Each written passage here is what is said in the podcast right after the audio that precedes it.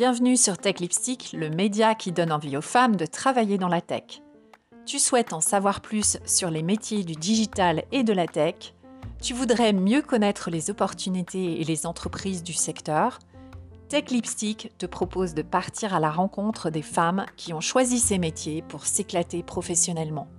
Elles sont fondatrices, CEO, CTO, développeuses, product managers et bien plus encore, et partagent leur parcours à notre micro. Il y a aussi des hors-séries avec des personnalités du monde de la tech.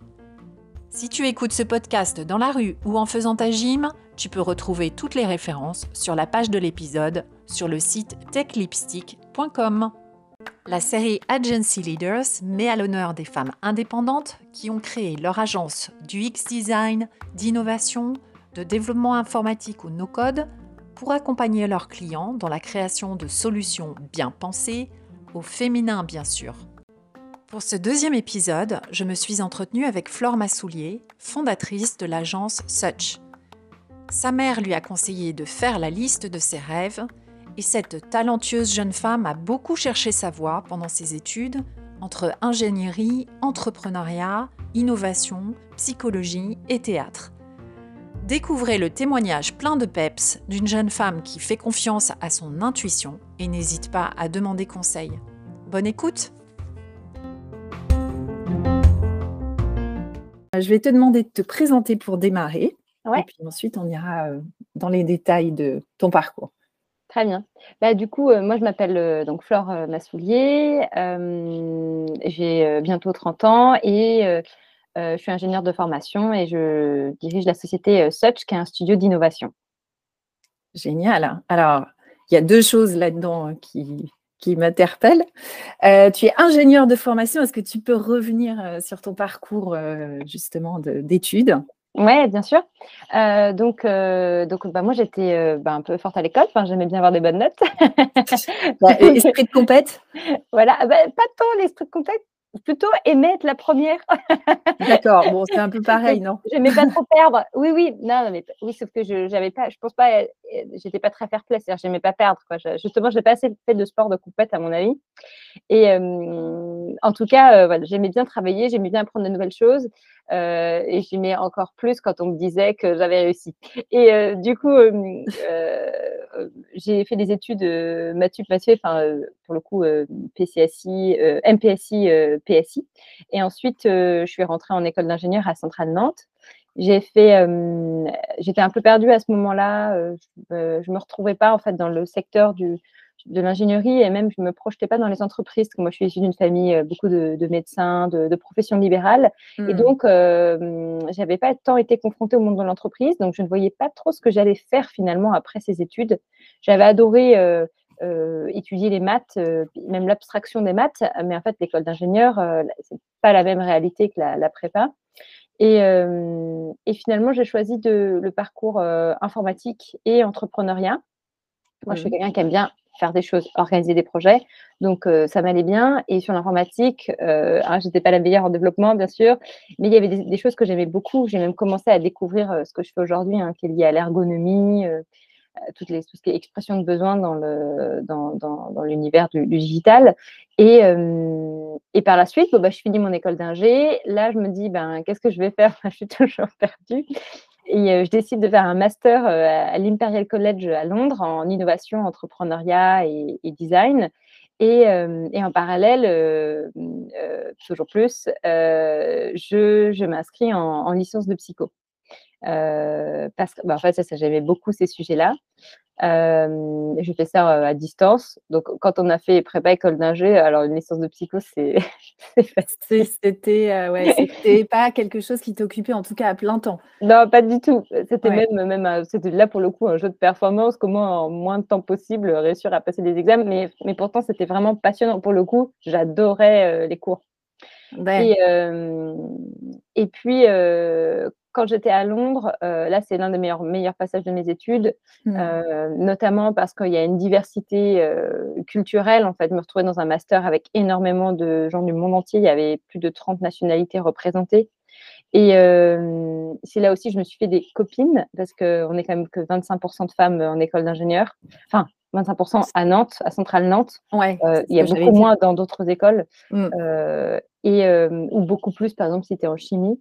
Mais donc moi, j'avais eu quelques copines, mais pas finalement là, on n'a pas tant gardé contact. Et, et, finalement, je me suis fait un groupe de copines. et, ça m'a fait beaucoup de bien, en fait, d'avoir des vraies amies que j'ai encore maintenant, qui, elles aussi, y en a une qui est dans la, qui est dans la tech aussi. Et, et puis, suite à ça, je reviens en France. Moi, les sujets qui m'intéressaient, c'était le design. Je commençais à me rendre compte, mmh. le design thinking, mais c'était des choses qui étaient en 2014, qui étaient connues, mais pas tant, mais pas tant que ça, finalement, pas tant utilisées. et, et là, je me dis, je fais la liste de, mes rêves. Ça, c'est ma mère qui m'avait dit de faire ça. Et je lui dis, OK, bah, dans la liste de mes rêves, en fait, ce que je voudrais, c'est je voudrais faire du théâtre parce que avant le début de mes études, il y avait dans la journée, c'était l'école et le soir, c'était la musique, le théâtre, la danse, donc beaucoup d'expressions artistiques. Et ça, j'avais complètement arrêté. Et en fait, ça me manquait beaucoup. C'était un peu une part de moi qui n'était pas, qui était qui, qui, était, qui, était plus, qui était plus là. Et du coup, je trouve un job en chef de projet digital et en parallèle, je fais des études de théâtre, parce que du coup, mes études sont très longues. Donc, en parallèle, je fais des études de théâtre pendant deux ans. Oui, c'est euh, ça. J'ai, Alors, attends, tu as démarré donc euh, classiquement à 18 ans après ton bac euh, prépa. Alors, à 16 ans, parce que j'avais été un peu en avance. Ah oui, d'accord. Donc, bah, c'est bien. C'est ça, ça t'a donné le temps, du coup, effectivement, de prolonger un peu tes études. Je comprends. Et, et, du coup, voilà, j'ai trouvé un job. Par contre, je finançais hein, parce que je voulais pas faire peser ce poids. C'est toujours un petit peu stressant pour les parents quand ils ont financé euh, cinq ans d'études, euh, voilà, euh, les déplacements à l'étranger, les, stages, etc. Puis ils se rendent compte qu'on répond, bah non, mais en fait, je voudrais faire du théâtre.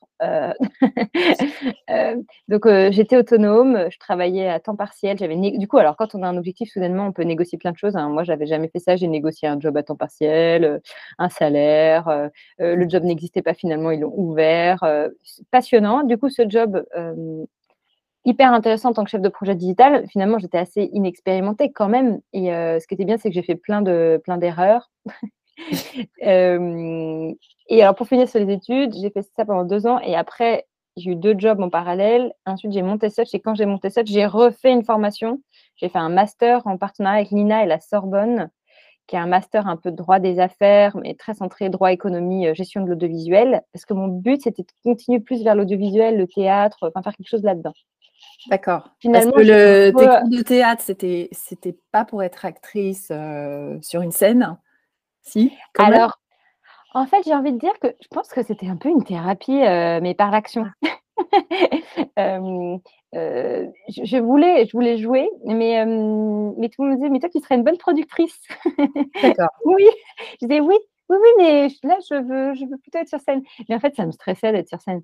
Et euh, je, pourtant, j'ai adoré le travail de. Il y a beaucoup de travail d'écoute, beaucoup de travail d'imaginaire. En fait, c'est très enrichissant sur se comprendre et comprendre les relations, en fait, même les, comportements des gens, et même comprendre comment le pouvoir qu'on a sur son corps et son esprit. Mmh. Et donc, moi, c'était plus la recherche théâtrale qui m'intéressait. Euh, et jouer, après, c'est plus, euh, bah, on a envie de jouer, mais quand on a envie de jouer, il y a, y a, une grosse part d'ego. Hein, chez les comédiens, on a envie de jouer pour qu'on nous voit. Donc, c'est, euh, ça, c'est très égocentrique. C'est, voilà. Mmh. Donc, donc, apparemment, j'avais envie qu'on me voit, mais finalement, en avançant petit à petit, je me suis rendu compte avec le temps que c'était pas tant jouer qui m'intéressait que plutôt alors imaginer des situations où le travail de l'imaginaire, c'était plus ça qui, qui me plaît même aujourd'hui. Moi, c'est ce que j'aime en fait. C'était plus euh, Agnès Jaoui que. Euh, ouais, je pense. Que, Sophie Marceau, c'est-à-dire. Oui, euh, et je pense que te mettre en situation dans quelque chose que tu aurais imaginé. Et exactement. alors c'est encore plus égocentrique parce que j'imagine un truc, mais je me mets dedans. Mais mais mais ce serait presque plus ça parce que euh, et même si je ne jouais pas, en fait, euh, euh, ouais, je pense que ce serait beaucoup plus, comme tu dis, Anna Jaoui, d'ailleurs, j'aime beaucoup ce qu'elle fait. Et, et puisque le comédien aussi, il est un peu la, finalement la marionnette des, dans ce secteur-là, en plus, qui n'est pas toujours très sain, des producteurs, des réalisateurs. En fait, un comédien, il a beau essayer d'avoir des, des, jobs, des, des projets, il, il, est beaucoup dans l'attente. Donc, ça ne me correspondait absolument pas comme mmh. état d'esprit. Donc, j'ai vite compris que c'était pas pour moi, en fait, ces métiers-là. Et donc, je me suis retrouvée, OK, j'ai fait ingénieur, OK, j'ai fait donc un peu gestion de projet digital, OK, j'ai fait du théâtre. Qu'est-ce que je fais? Et, et, et, de l'entrepreneuriat. Et, l'entrepreneuriat, mais j'ai pas d'idée, je ne vais pas entreprendre. et en fait, il y a un job, suite à mon premier job, ça ressemblait beaucoup, on ne parlait pas encore ce nom-là, mais c'était product manager en fait. Hein. C'était, il y avait, on développait un outil pour promouvoir le sport auprès des personnes âgées. donc il y a deux sujets, le sport, les personnes âgées. donc, et à ce moment-là, il n'y avait pas le Covid, hein, donc on n'utilisait pas encore les applis, tout ça pour, pour ce type de pratique. C'était très intéressant. Il y avait un enjeu économique, il y avait un enjeu digital, d'ergonomie, de, et puis il y avait aussi gérer les devs. Donc, c'était vraiment super intéressant, mais je ne me retrouvais pas dans, dans, la boîte. Et puis, finalement, moi, c'était dans une association qui s'appelle Ciel Bleu, qui est très connue qui, permet de, qui fait beaucoup de prévention par le sport. Mais en fait, moi, en termes de culture, je ne m'y retrouvais pas parce que moi, j'étais en train de faire du théâtre, je n'étais pas en train de faire euh, ni du hand, ni du basket. enfin, j'étais un peu décalée par rapport au, profil dans la boîte. Et du coup, je suis partie et j'ai commencé un autre job où là, vraiment, je suis allée le chercher, j'ai candidaté. En fait, c'était candidat, euh, enfin, candidat libre, euh, comment spontané. Oui, c'est ça. Dans, dans, une boîte qui était une agence de com et une production de visuels. Et là, c'était un poste de chef de projet. Donc, il fallait coordonner plein de projets avec plein de métiers différents. Et, euh, bah, et je remercie euh, le, le, le, directeur de, de l'entreprise hein, qui s'appelle euh, Olivier, qui m'a donné, qui m'a donné le go alors que je venais pas de la com. Donc, il avait souvent des chefs de projet qui avaient fait des écoles de com, et puis dans le, un peu dans le luxe quand même beaucoup. donc, moi, j'étais un petit peu outsider. par contre, euh, j'avoue que quand je travaille, je pense que je suis un peu une machine. Donc, euh, j'ai appris très, très vite. Et puis, j'étais... et puis, il a compris que j'avais des compétences de gestion de projet. Donc, hmm. euh, donc, donc je pense que j'ai pas mal contribué à cette boîte, mais très vite. très vite. Ça s'appelle comment? La, boîte s'appelle Drama. Maintenant, ça s'appelle Drama. Drama. Donc ça, c'est de la production audiovisuelle pour des entreprises de luxe. Dans le luxe. Et je faisais ça. Là, j'étais en temps plein et je faisais du théâtre le soir. j'ai adoré. Euh, je bossais avec deux directeurs artistiques. Il y avait une directrice commerciale aussi, une directrice conseil, et puis euh, euh, mon boss. Et, il y avait l'office manager aussi qui était assis juste à côté de moi. Et j'ai adoré l'univers parce que j'ai découvert tous les métiers en fait de la réalisation mmh. audiovisuelle, de la com aussi, donc du print, du digital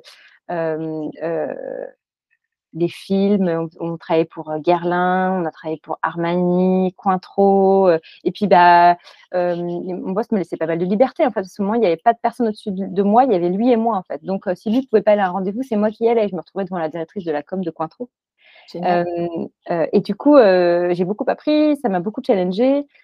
Mais j'ai adoré le sentir qu'en fait, c'est moi qui gère. Je gérais les devis, je gérais les projets, je voyais avec les DA ce qu'on allait faire. Ils avaient la main sur la créa voilà, fallait que moi, j'étais là pour que les livrables aboutissent. Mmh. Et, Pas pour donner ton avis sur tel ou tel. alors, un peu. Aspect c'est là où j'avais pas toujours la fibre, forcément, j'avais même pas assez de compétences, donc j'ai appris, ils m'ont appris beaucoup de choses. Hein. Mmh. Et, et puis, euh, et puis j'ai appris aussi à négocier des devis. J'ai trouvé ça super intéressant. J'aimais bien le binôme avec mon boss. Et puis après, la boîte a un peu grossi. Puis il me dit bon, on va recruter quelqu'un. En gros, elle va être, euh, elle va être entre toi et moi. En fait, elle va être euh, ta chef. Et ça, ça m'a pas plu. Et je me suis dit ah, et moi alors, mais moi j'évolue pas. comment je vais évoluer? La boîte est petite, j'ai plus d'évolution en fait. Ça m'a pas plu. Et puis je me suis dit, puis moi en fait, j'aimerais être à la place du boss. Donc autant l'assumer. Allez, je je, je, vais, euh, je, vais, je vais commencer en freelance. Et, euh, et du coup, c'est comme ça, j'avais des opportunités. Donc, j'ai commencé avec une opportunité. Et, euh, et puis, ben, on, a, on, a, on, a, on a terminé cette aventure et puis on a commencé une nouvelle. D'accord. Alors, si on peut, avant de passer à la nouvelle aventure, qui est Touch aujourd'hui et que, dont tu vas nous parler, je, voudrais revenir sur toute cette période ce que je trouve frappant, c'est que tu as, en fait, as lancé plein de perches quelque part. C'est autorisé à avoir, euh, à explorer plusieurs domaines euh, avant d'en choisir un, ou peut-être, peut-être que tout ça, ça a contribué à ce que tu fais aujourd'hui, c'est-à-dire que chaque perche que tu as lancée, chaque piste que tu as explorée a nourri finalement ton projet actuel. C'est comme ça que tu le vois?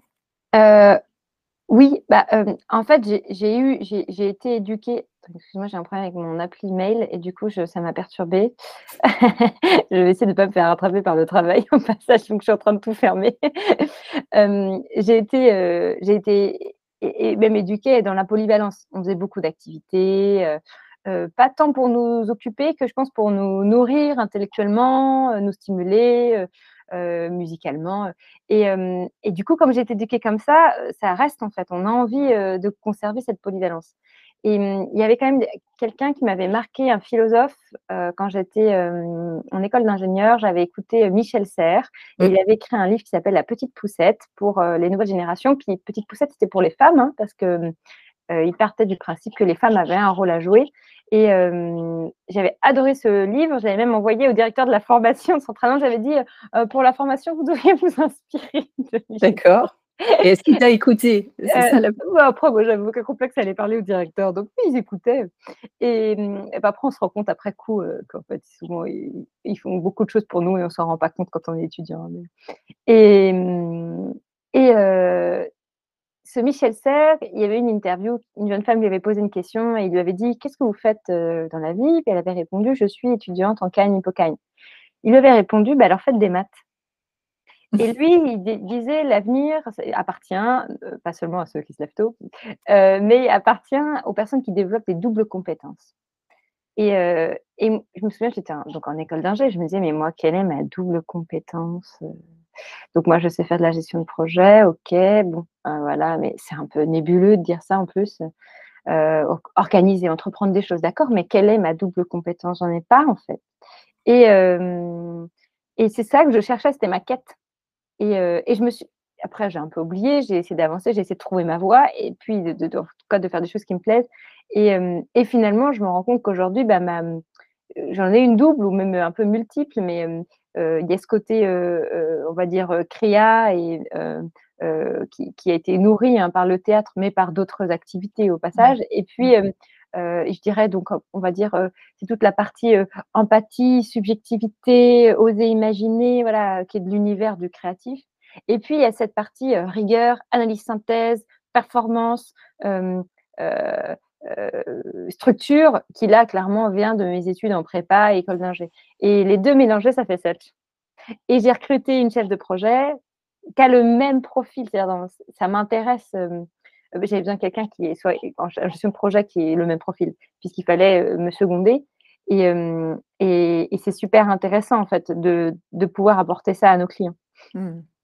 Est-ce que ça veut dire que tu encouragerais enfin, basé sur ce, philosophe, ce que tu as lu de ce philosophe et puis sur ta propre expérience, toi, tu encouragerais tout le monde finalement à cultiver ces, mmh, alors une double compétence, mais ça veut dire si tu es plutôt côté artistique, tu vas quand même essayer de cultiver une certaine rigueur, une certaine... Oui, aller, aller développer des compétences tech qui n'ont rien à voir, ou même des compétences, j'imagine, euh, enfin, c'est oui, si tu es manuel, euh, bah, euh, je sais pas, lis plus. c'est un peu, c'est un peu excessif ce que je dis, mais en fait, l'idée c'est que dans les compétences du futur, qu'est-ce qui va, on a, on a beaucoup de tech aujourd'hui. Donc la tech, elle va, elle va, la technologie permet de réaliser des tâches qu'on peut automatiser ou des tâches finalement qui peuvent être un peu abétissantes ou qui demandent pas, qui nous demandent pas nous à, en tant qu'être humain un effort incroyable.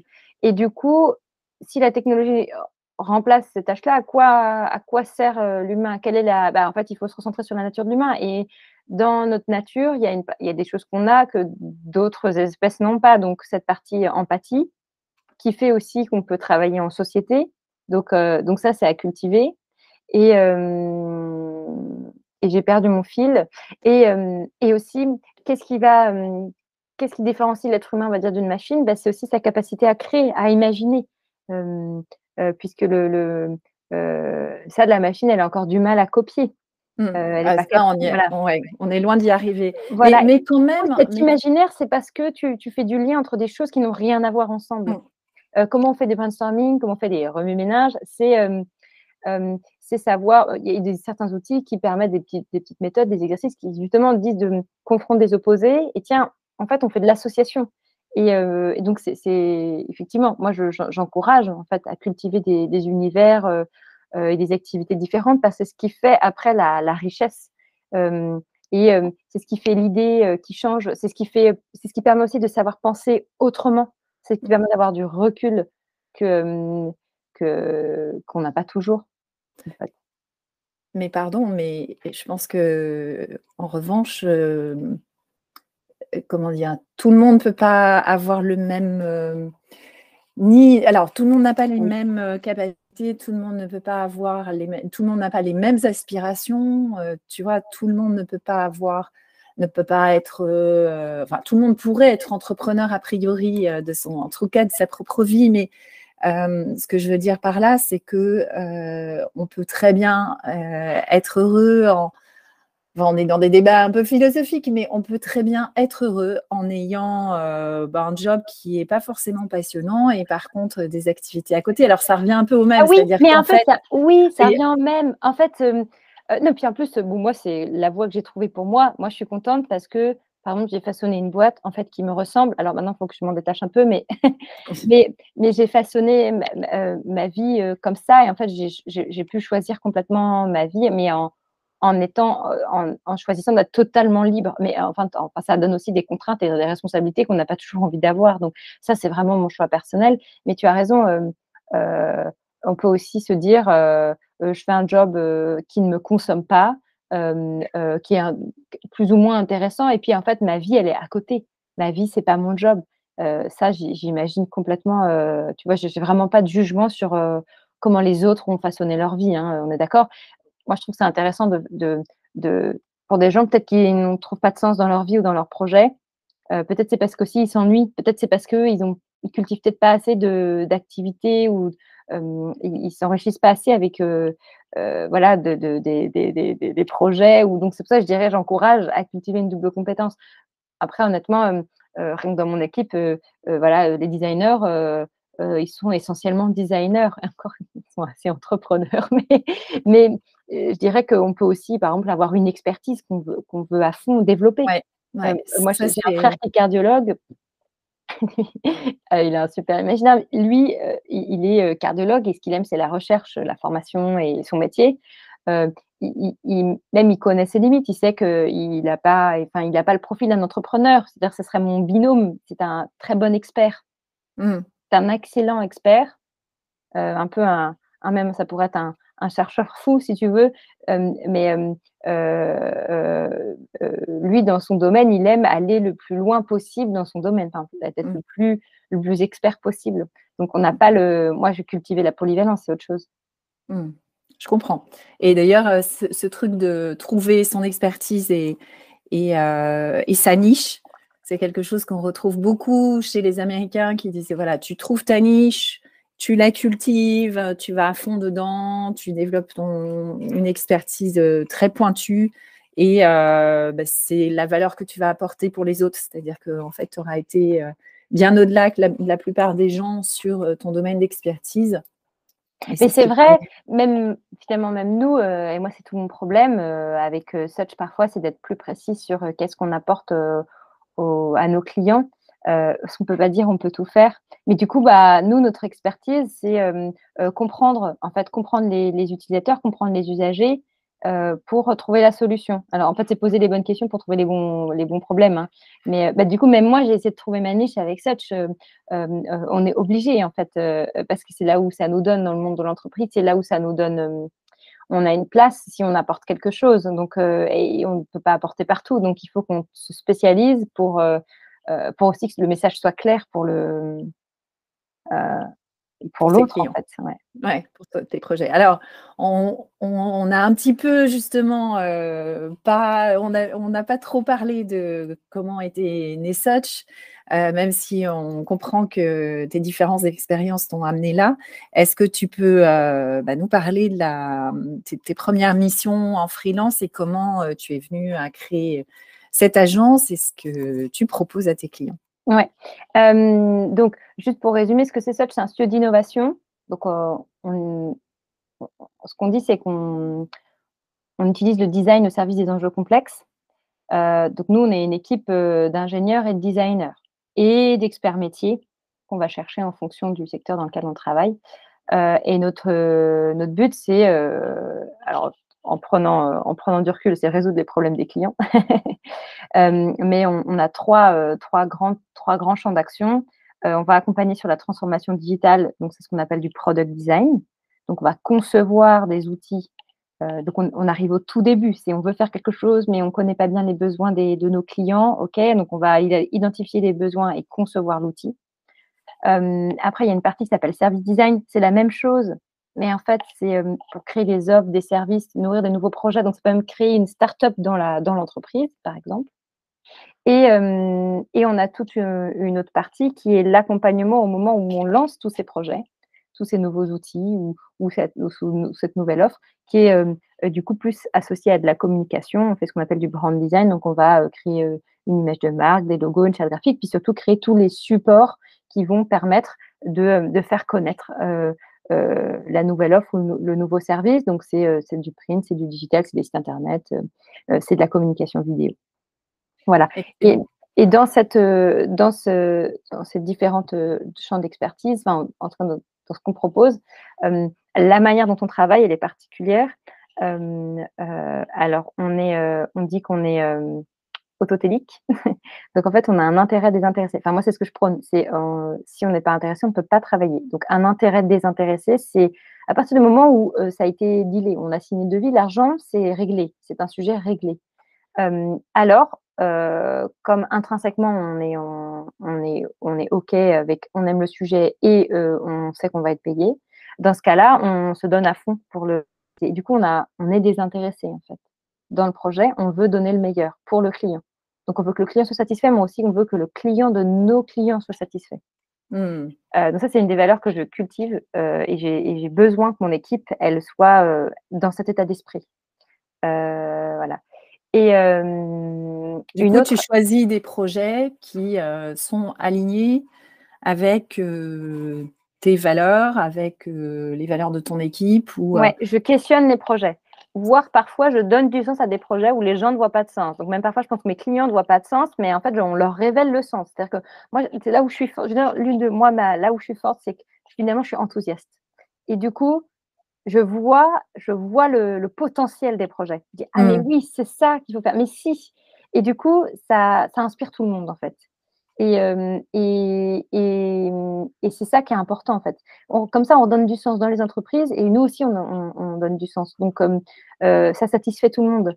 Et, et, c'est facile, en fait, moi, je, trouve que c'est facile de voir le sens et de voir de voir le potentiel des projets. Parce que généralement, si on a fait la première étape qui est d'aller voir les, les, utilisateurs, les usagers, de leur, de, leur parler de leurs besoins, de leurs problèmes, comme en fait on a créé un attachement affectif, ils nous ont parlé de leurs problèmes, ils nous ont parlé de leurs mmh. attentes, donc on a envie de le résoudre.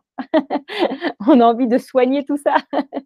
voilà. Et donc c'est euh, il y, a cette, y a cette valeur qui est importante. Et après, il y a une autre, dans la méthodologie de travail, il y a une autre partie qui est importante euh, pour moi, c'est euh, euh, la partie facilitation et co-création. Euh, donc, les clients, ils en ont marre, hein, les ateliers, ils en ont fait des ateliers. N'empêche que euh, un atelier bien mené avec un livrable à la fin, souvent, c'est un peu, on se perd dans les projets. finalement, ce n'est pas des ateliers, c'est des réunions. Mais justement, il faut conserver cette dynamique d'atelier. un atelier où tout le monde peut prendre la parole et c'est bien organisé, c'est bien facilité, ça permet de plus vite arriver à une décision. Mmh. Euh, et, ça, je pense que c'est l'une de nos compétences, c'est réussir à fédérer autour des projets. Mmh. Euh, Vous utilisez des, outils euh, digitaux pour ça? Alors oui, on utilise, donc avant le Covid, beaucoup moins, mais on a eu un super gros projet avec notamment la RT, la télé belge. Donc quand j'en parle, je prends l'accent belge. Et, et, le Covid est arrivé en plein milieu du projet, mais eux, ils continuent à travailler, donc il n'y avait pas d'idée de, par exemple, arrêter de travailler. On mmh aurait pu arrêter le projet, hein, mais ça n'est pas arrivé. Et on leur a proposé de travailler sur Miro. Mmh. Donc Miro, M-I-R-O. Il y a un autre équivalent, c'est Mural. et, effectivement, c'est comme un mur de post-it. En fait, c'est un mélange de PowerPoint et un mur de post-it. Et, et, on conçoit des ateliers comme ça, digitalement. Et ça marche très bien. Alors, parfois, on les fait agir sur l'outil et on voit toutes les petites souris bouger ensemble, tout le monde se voit.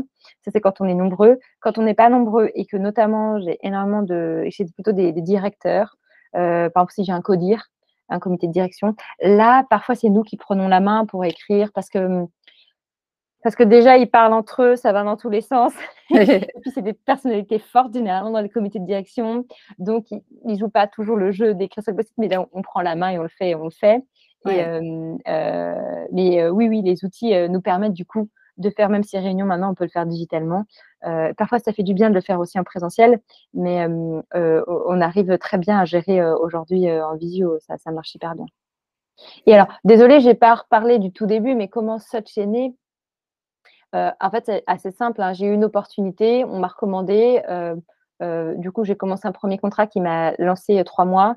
Ce que je recommande hein, pour les freelances, on ne part pas sans contrat. On se dit pas, ça y est, je suis prêt. Mmh.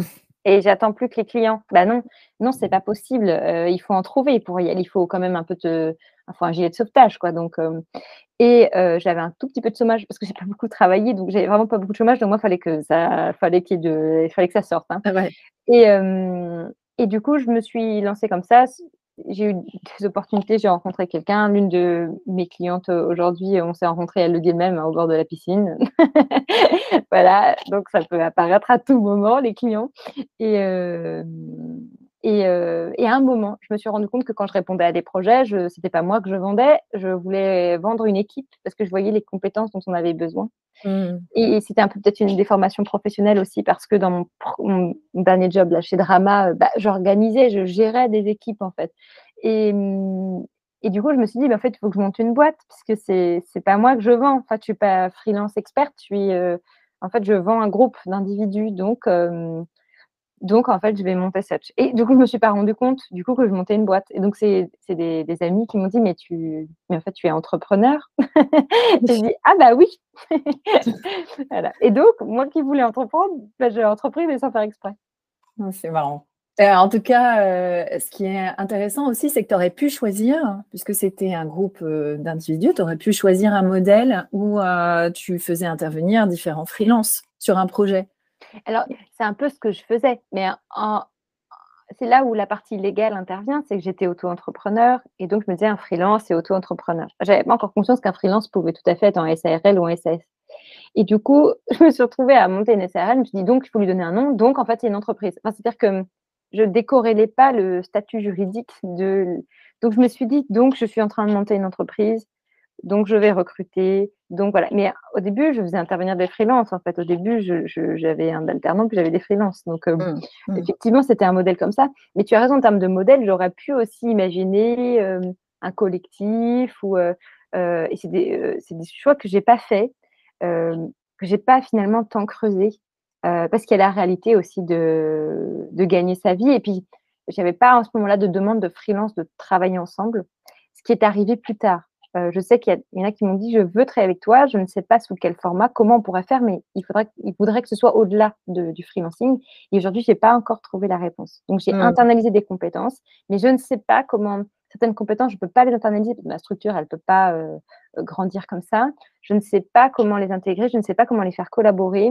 Il y a un sujet de collectif, il y a un sujet de, par exemple, aujourd'hui, ce n'est pas une entreprise à mission, elle le deviendra. Euh, ça, j'en suis certaine. Euh, voilà, il y, a des, il y a encore des choses à faire évoluer. Euh, à savoir que du coup, là où la particularité hein, de ma société, comme d'autres boîtes, moi je suis pas une start-up, hein, c'est une agence et on conseille des boîtes sur des secteurs plutôt liés au digital. je suis la seule actionnaire. Je, voilà, je suis toute seule.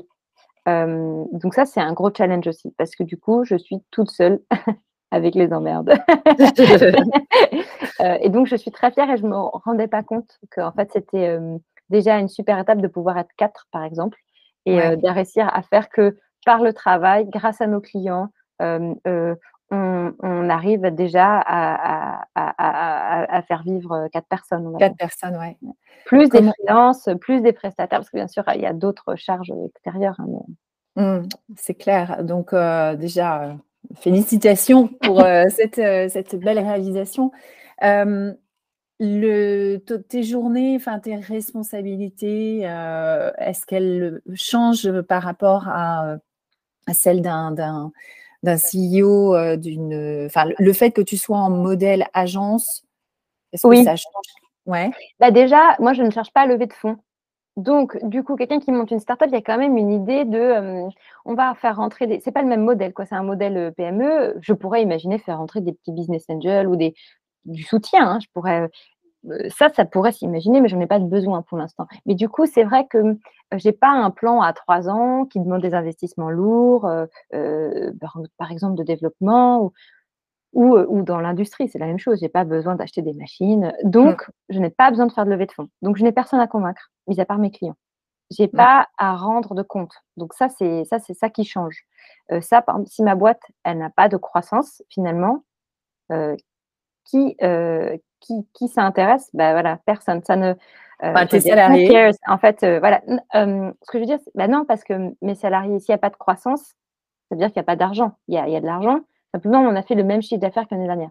Je me suis rendu compte que je n'étais pas obligée d'être dans une espèce de croissance perpétuelle. Parce que moi, j'étais très stressée par rapport à ça. Mmh, je, me suis rendu compte qu'en fait, tant que je peux payer tout le monde, tant que j'atteins le, plafond qu'il faut mmh. pour payer tout le monde, en fait, tout va bien. Après, c'est que du plus.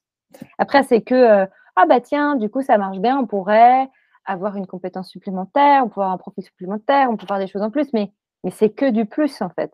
Mmh. Et, et, je me disais, mais pourquoi tout court à la croissance bah, Tu cours à la croissance parce que tu as des actionnaires qui, eux, te demandent des comptes. Donc ça, déjà, il y a ça. Je n'ai pas à gérer cette partie-là. Mmh. Et ça, c'est hyper anxiogène pour les entrepreneurs. Euh, c'est aussi un moteur, mais c'est aussi anxiogène.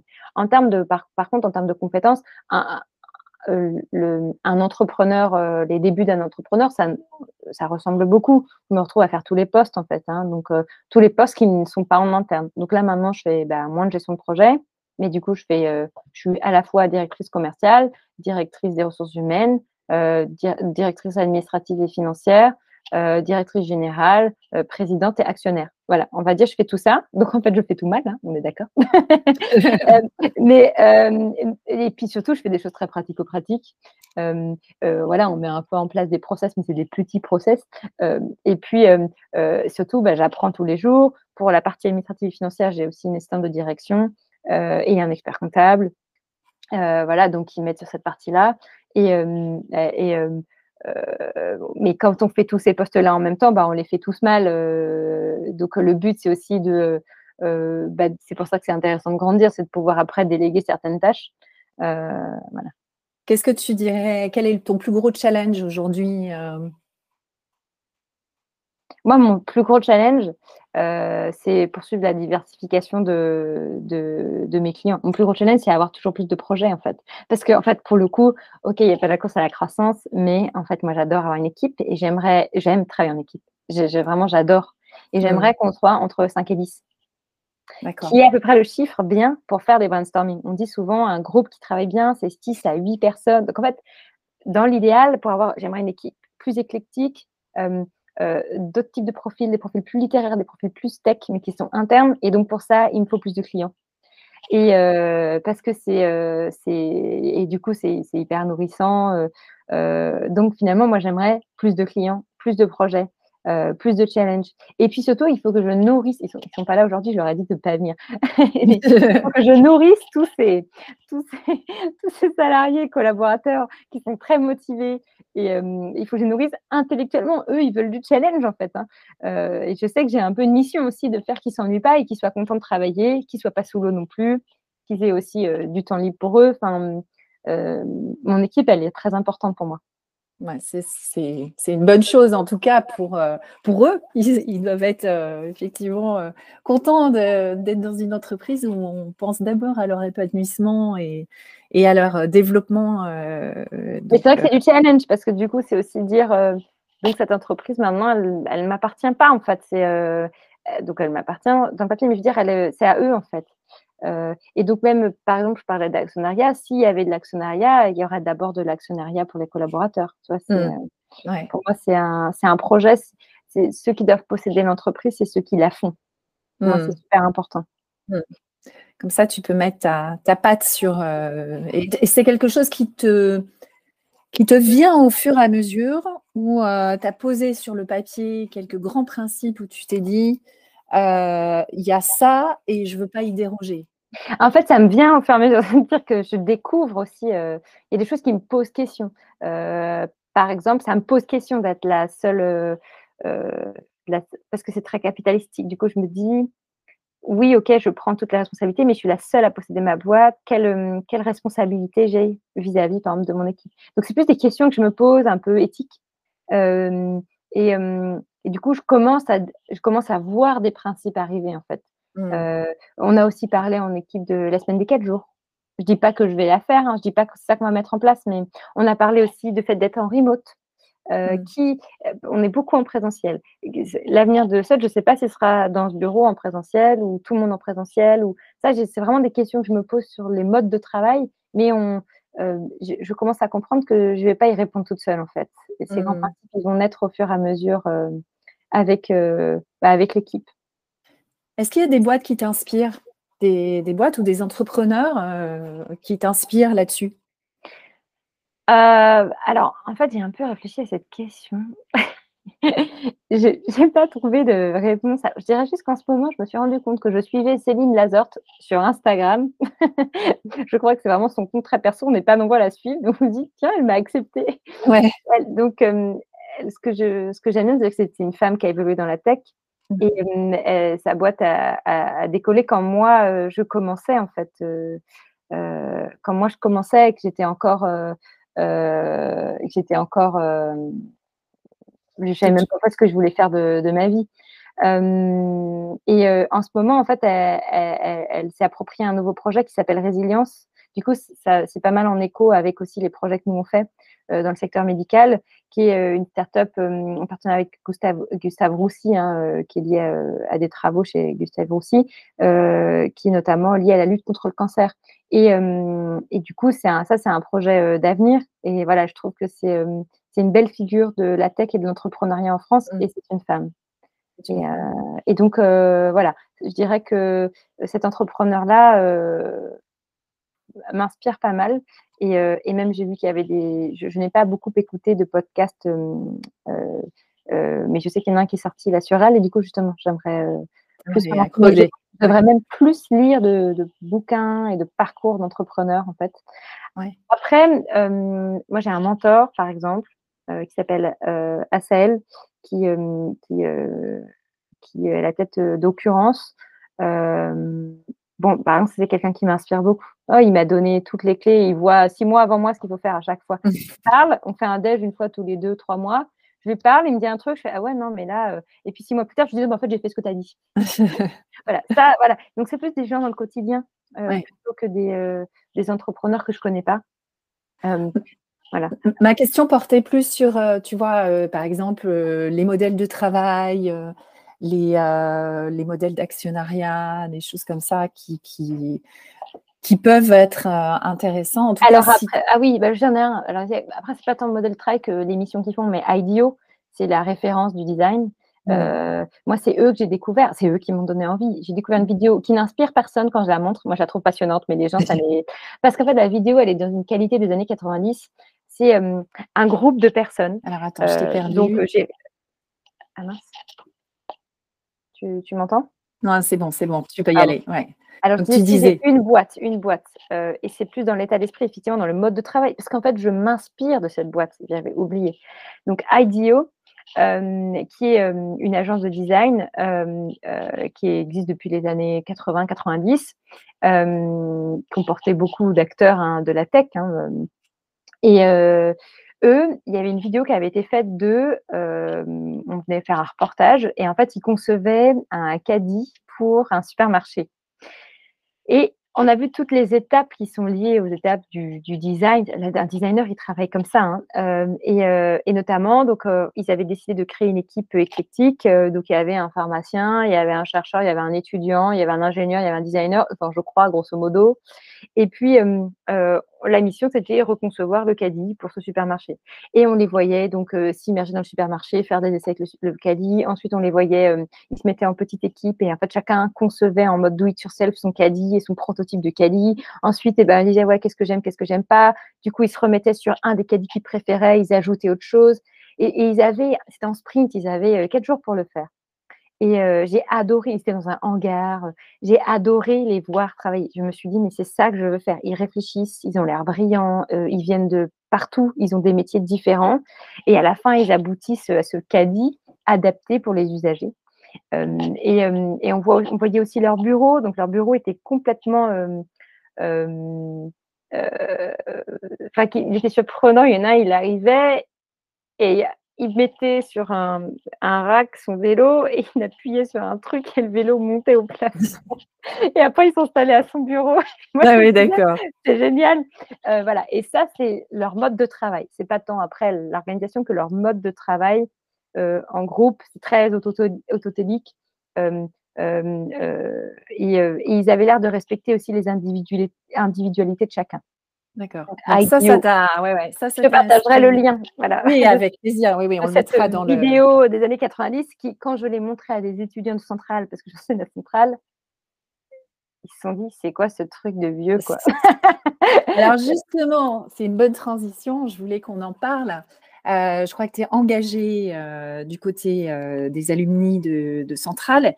Et on a eu cette discussion toutes les deux sur le fait que c'était pas évident. Alors déjà, on a parlé du fait qu'il n'y a pas beaucoup de femmes. Euh, ensuite, euh, c'est pas évident euh, pour les étudiants d'appréhender tous ces métiers de la tech. et donc, est-ce que tu, peux partager ton, ton expérience pour le coup d'ancienne d'école et en prise avec les étudiants d'aujourd'hui? Alors, typiquement, effectivement, sur les écoles d'ingé, enfin, ce que je remarque dans les écoles de commerce, parce que je connais des gens quand même qui ont fait des écoles de commerce, il y a plus de sensibilisation, je trouve. Euh, plus d'ouverture. Et encore, ceux à qui j'ai parlé me disaient non, mais moi je connais ça, mais c'est pas mon école en fait. C'est parce que moi je suis allée me renseigner. Donc peut-être que j'ai une vue mmh. un peu biaisée. Mais en école d'ingé, euh, moi j'ai commencé à enseigner très tôt finalement. Euh, je pense que deux ans, trois ans après être sortie d'école, je, suis revenue enseigner. Donc j'avais quand même plus pas beaucoup de différence d'âge avec les étudiants. Et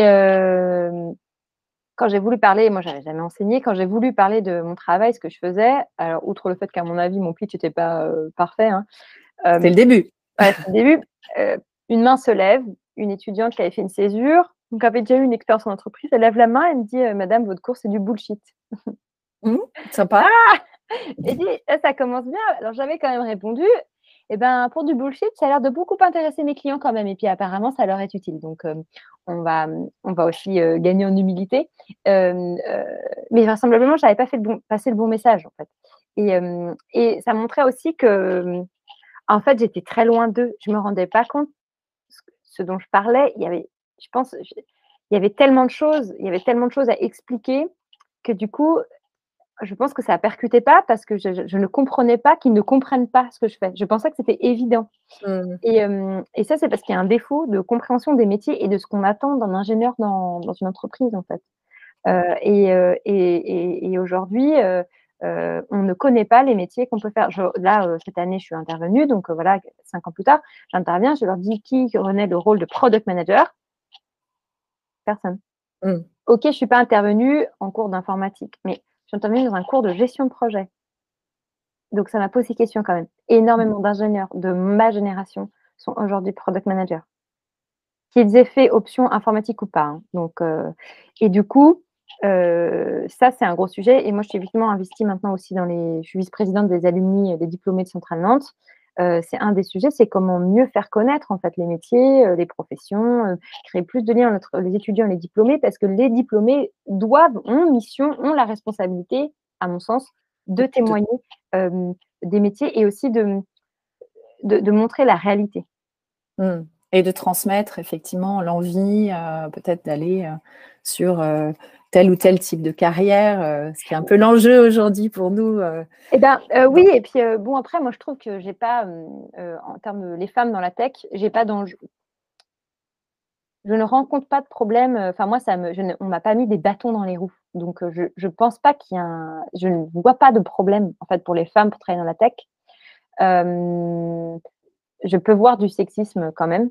Donc, dans ma pratique, moi, j'ai déjà subi hein, des réflexions, des comportements, ou même après, de la part de certains clients, ou même après, dans, je me retrouve dans une réunion où il y a des comportements sexistes, et on m'appelle et on me dit après, désolé, j'ai quand même constaté que on t'avait mal parlé. Et je me suis dit, ah oui, donc ce n'était pas moi. On est bien d'accord que là, il y avait complètement, c'était des blagues sexistes. En fait, c'était très gênant.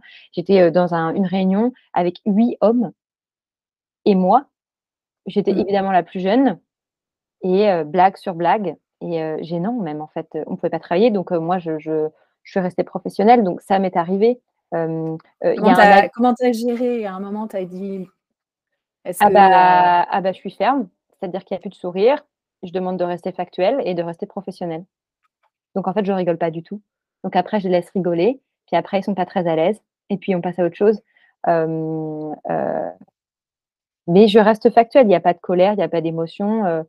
Et puis, et, et, puis, je peux demander de, de, de, voilà, là, vous avez dépassé les limites. Ça, je peux dire des choses comme ça. mais je constate qu'il y a aussi beaucoup de. Je me retrouve parfois dans des réunions avec des femmes où ça se reproduit. Et, et certaines personnes, enfin, et certaines femmes, elles, elles, elles, laissent faire, en fait elles sont gentilles, elles restent aimables. Et moi, il y, a quand même des limites enfin, euh, dans les comportements. Mais je trouve pas qu'en termes de compétences, euh, j'ai été bloquée. On m'a pas bloquée dans ma carrière, voire même on avait envie que qu'on travaille dans des sujets très techniques en fait. Euh, donc c'est j'ai pas non plus senti que oui j'avais pas le droit quand j'étais en école d'ingé. J'ai vraiment pas senti ça. Par contre, je pense que le problème il intervient avant en école, au lycée. Et là, apparemment, il y a eu des, euh, la nouvelle organisation du lycée fait qu'il y a beaucoup moins de gens qui font des maths et beaucoup moins de filles. Donc en fait, c'est là en fait, il est là le sujet. à mon avis, il est plus là que que, par la suite. Euh, et par la suite, c'est plus une question quand on en école d'ingé, il n'y a aucun sujet, moi je trouve. Vraiment, je pour moi, l'école d'ingé, elle était neutre. Je n'ai vraiment, il y a il y avait du respect entre tout le monde. Donc peut-être que tout le monde n'a pas vécu ça, mais moi j'ai vécu ça vraiment comme ça. Il n'y avait pas de question de, de, de, de femme ou homme ou, ou autre. Voilà, il n'y avait, avait pas de question comme ça. Je trouve qu'après, dans le milieu de l'entreprise, après on fait face à des comportements et du coup les comportements dont je viens de te parler, ce ne sont pas des gens de ma génération. D'accord. Donc moi, euh, le, la personne avec qui euh, je peux ne pas être à l'aise, c'est plutôt euh, un homme de plus de 40 ans, qui a des fonctions techniques. Parce que il me renverra le fait qu'il n'est pas à l'aise avec moi. Mmh. Et, euh, moi maintenant, le fait d'entreprendre, ça donne énormément confiance en soi parce qu'on accomplit des choses. Donc maintenant, en fait, j'ai beaucoup moins de mal à gérer. Mais il y a deux ans, ça me posait des problèmes. je, voyais que je ne savais pas gérer certains profils. Aujourd'hui, je, suis beaucoup plus à l'aise. Je sais aussi identifier des personnes qui sont tout simplement un peu toxiques en entreprise. Euh, mais voilà, je, trouve que générationnellement, une femme jeune, en plus je parais beaucoup plus jeune que mon âge, euh, qui arrive, euh, qui a l'air d'avoir des compétences, elle peut déranger et elle peut être, voire elle peut être sous-estimée. Donc, mmh. c'est vraiment un travail. Je pense que quand on fait un travail sur soi, tout va, tout va mieux en fait. C'est un, c'est un travail à faire qui est très lié à soi en fait. Et plus on a confiance, plus on est à l'aise avec soi-même, plus on connaît ses compétences et plus on connaît ses limites, bah, plus en fait on sait répondre euh, euh, à des problématiques de, sexisme. C'est presque surjouer la, confiance pour euh, justement ne même pas laisser la place à un comportement. Bah, tu vois, je dirais pas surjouer. si tu as confiance, tu as confiance. Est-ce qu'un homme surjoue sa confiance? Je ne sais pas. Il... tu vois, c'est plutôt s'affirmer. oui, être assertif. on connaît ses compétences et donc il n'y a pas de y a pas, ça passe au-dessus, en fait. Ça passe au-dessus. Mmh. Et je pense que des femmes qui ont des postes de direction, après, tu, tu, tu, tu en, en, as eu, hein, donc euh, tu le sais, mais je pense qu'on peut avoir le syndrome de l'imposteur, mais on peut aussi, en fait, avoir du recul sur tout ça. Et du coup, euh, euh, voilà, on connaît ses compétences. Donc, il n'y a, pas de, a pas de. Oui, quand je dis surjouer sa confiance, c'est ne. En fait, ne même pas laisser la place à. ah oui, je vois. Oui, à, un c'est exactement ça. Il y a même, ok, je ne sais pas trop, mais, mais ça ne va pas se voir. En fait, euh, tu vois, je, et, c'est là. Alors, ça, c'est des règles, je dirais que hum, c'est intéressant, c'est des règles pour moi qui viennent aussi de plus quand tu es directeur ou quand. Ça vient des politiques, je ne sais plus où j'ai lu ça, hein, mais ah si, si, dans un, dans un bouquin de manipulation. et c'est un bouquin super connu, donc j'ai oublié le nom, je, je retrouverai. Hum, en fait, c'était intéressant parce que c'était des techniques qu'on applique euh, notamment, qu'on applique euh, quand on fait du business ou qu'on applique en politique. Notamment la négation. c'est ce que font beaucoup les politiques. Ils disent un chiffre, on leur dit ce n'est pas le bon chiffre. Ils répondent si. Il n'y a pas de place au doute en fait. D'abord, on nie. Parce qu'on gagne comme ça du temps. Et plus tard, on vérifiera, quitte à faire un communiqué pour dire qu'on s'était trompé de chiffre. Mais on reste en bloc. On nie le, on nie le fait qu'on se soit trompé. Je ne dis pas que c'est une bonne technique, mais ça, ça peut permettre de gagner du temps. Et notamment, finalement, ça permet de s'imposer, ça permet de garder, de faire face et de, de, oui, de garder sa contenance, tu vois, et du coup, de ne pas laisser la porte ouverte pour qu'ensuite, en fait, on, nous mette en défaut. Mmh. mais je trouve que c'est des techniques, ça, oui, pour, pour, garder son statut finalement. Euh, mais ça, c'est après, il faut savoir reconnaître son erreur quand même. Bien sûr. Non, non, tout à fait. L'idée, c'est pas d'être dans le bullshit, euh, bullshit bingo et de voilà, mais, c'est simplement euh, bon. Après, après c'est quand même dommage, tu vois, de pas pouvoir être justement soi-même et bah, c'est vrai. Ouais, mais là, je dirais que c'est les jeux de pouvoir dans l'entreprise et dans le milieu du travail. Moi, je suis quelqu'un de très innocente et très naïve, hein. vraiment, euh, dans la vie de tous les jours. Je m'excuse, je suis gentille, je suis. Euh, je fais même mon job, je le fais au service des autres. Hein. Je veux aider. C'est ma, ma c'est vraiment ma, pas ma qualité, mais c'est, c'est quelque chose. Je veux aider. J'ai compris qu'après, j'étais pas une bonne poire non plus. donc déjà, un, on se fait payer correctement. Et euh, deux, on arrête de s'excuser à tout bout de champ. Et donc, euh, euh, ça, c'est le jeu en entreprise, dans, ouais, dans, dans, pour, même dans la société. il faut s'affirmer, il faut ne pas se nier soi-même. C'est important. ça n'empêche pas de rester honnête et transparent. Et quand on sait qu'on a des personnes de confiance et qu'on travaille avec des personnes de confiance et qui veulent travailler, euh, j'ai une cliente qui dit souvent ça, en bonne intelligence, je vais reprendre son terme, euh, ben là, on peut dire, je suis désolée, je me suis trompée. Mais parce qu'on voit qu'en face, cette personne, elle sait dire aussi, je suis désolée. Mais moi, je suis très vigilante avec les personnes qui ne disent jamais je suis désolée, qui veulent toujours montrer qu'ils savent. Alors, dans ces cas-là, je copie leur mode de fonctionnement mmh. pour ne pas euh, me faire écraser, en fait. C'est ça continuer à être euh, effectivement, euh, bah, il y a une question de crédibilité et puis. Euh, c'est là que tu comprends que le théâtre, fait tout ça, c'est un jeu. Absolument. c'est un jeu. Donc parfois, effectivement, c'est un jeu en fait. Hein, absolument. Et puis tout ce, tout ce travail, en tout cas, que ce soit en face à face, en, en présentation. ouais. Oui, nous, on répète beaucoup, hein, on répète les présentations, on, anticipe les, questions, les questions pièges. Euh, euh, mmh. Ça, on le fait beaucoup, nous. Hein. Mmh. Super.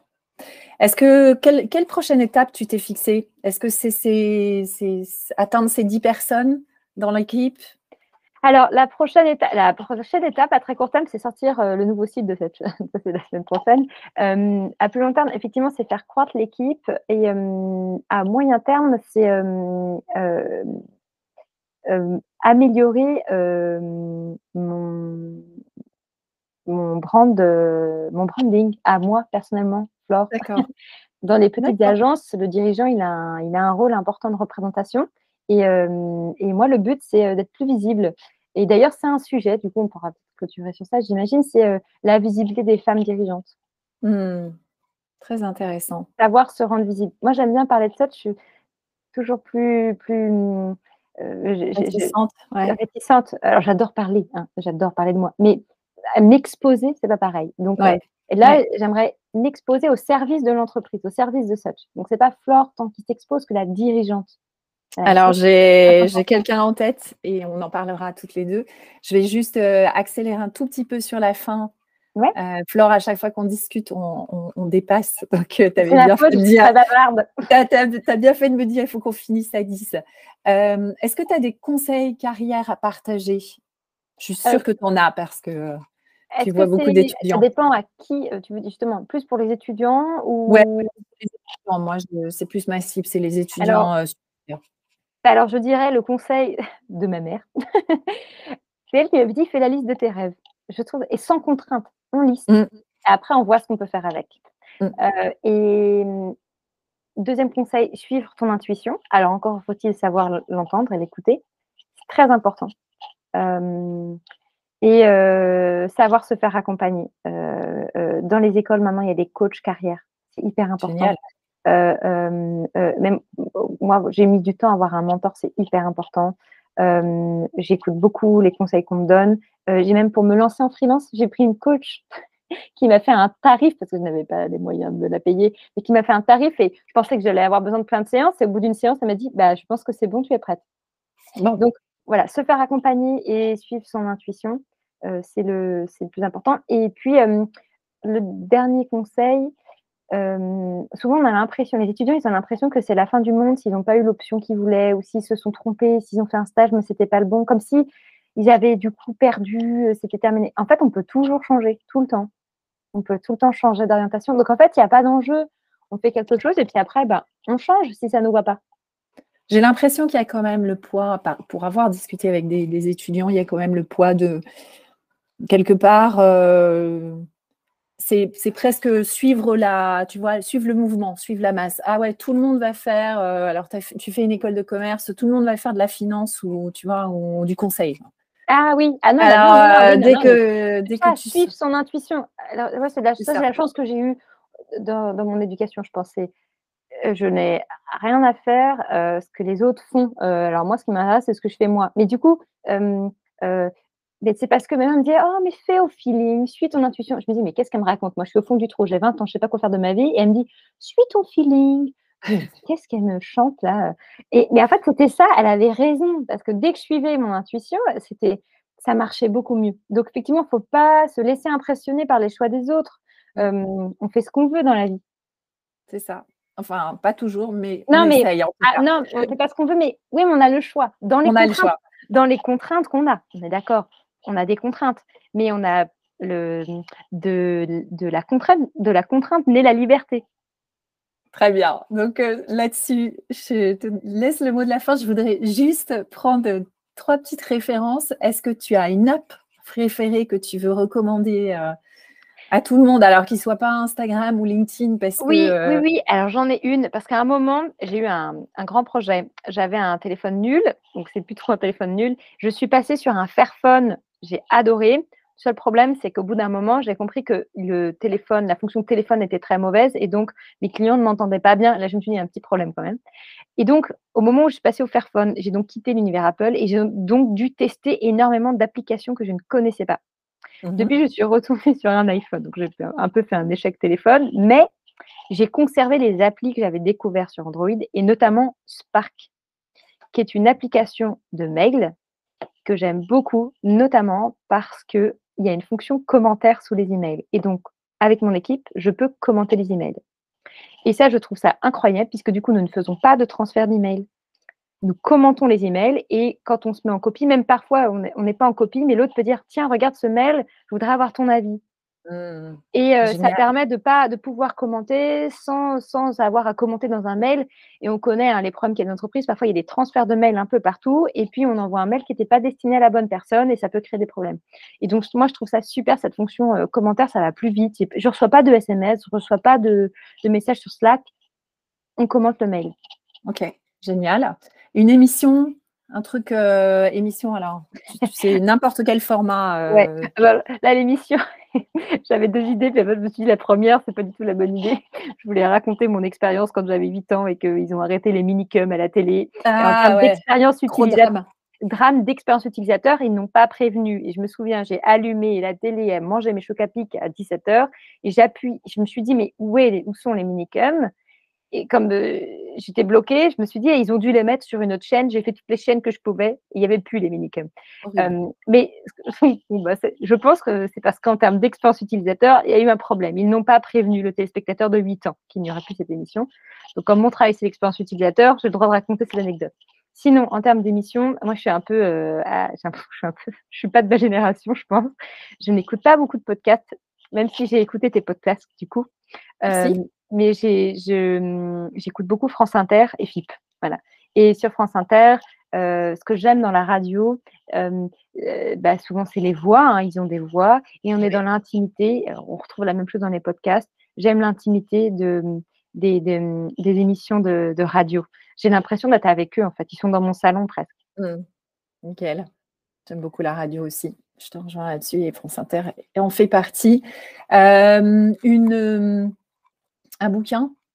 Un bouquin qui t'a marqué? Un bouquin. En euh, dehors de Michel Serres, euh, c'est peut-être celui-là d'ailleurs. Celui-là vraiment, il m'a marqué. Mais un, bouquin plus business qui m'a aussi beaucoup marqué pendant mes études. Et en fait, je l'utilise euh, au quotidien. c'est Business Model Canvas d'Alexandre Osterwalder. Je regarde parce que je crois que je l'ai là.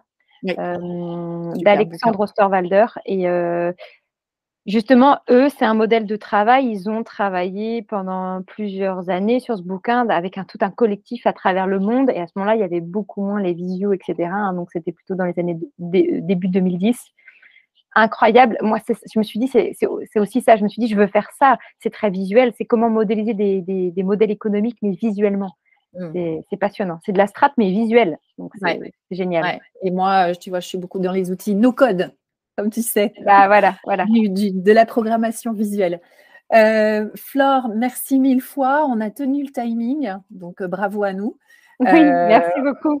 on, aurait pu, on aurait pu encore continuer cette conversation, mais on, le fera. je te souhaite une très très belle journée. Merci pour ton temps. Merci, puis merci de mettre en lumière les, femmes de, de, la tech, Aurélie. Eh bien, écoute, on va continuer avec plaisir. Flore, à très bientôt. À très bientôt. Bye bye. Au revoir. Tu as aimé cet épisode? Pour nous encourager, c'est facile. Abonne-toi sur ta plateforme d'écoute, partage avec tes copines, follow la page LinkedIn. Et si tu veux échanger ou proposer un témoignage, contacte-moi à aurélie.techlipstick.com T E C H L I P S T I C K. À bientôt.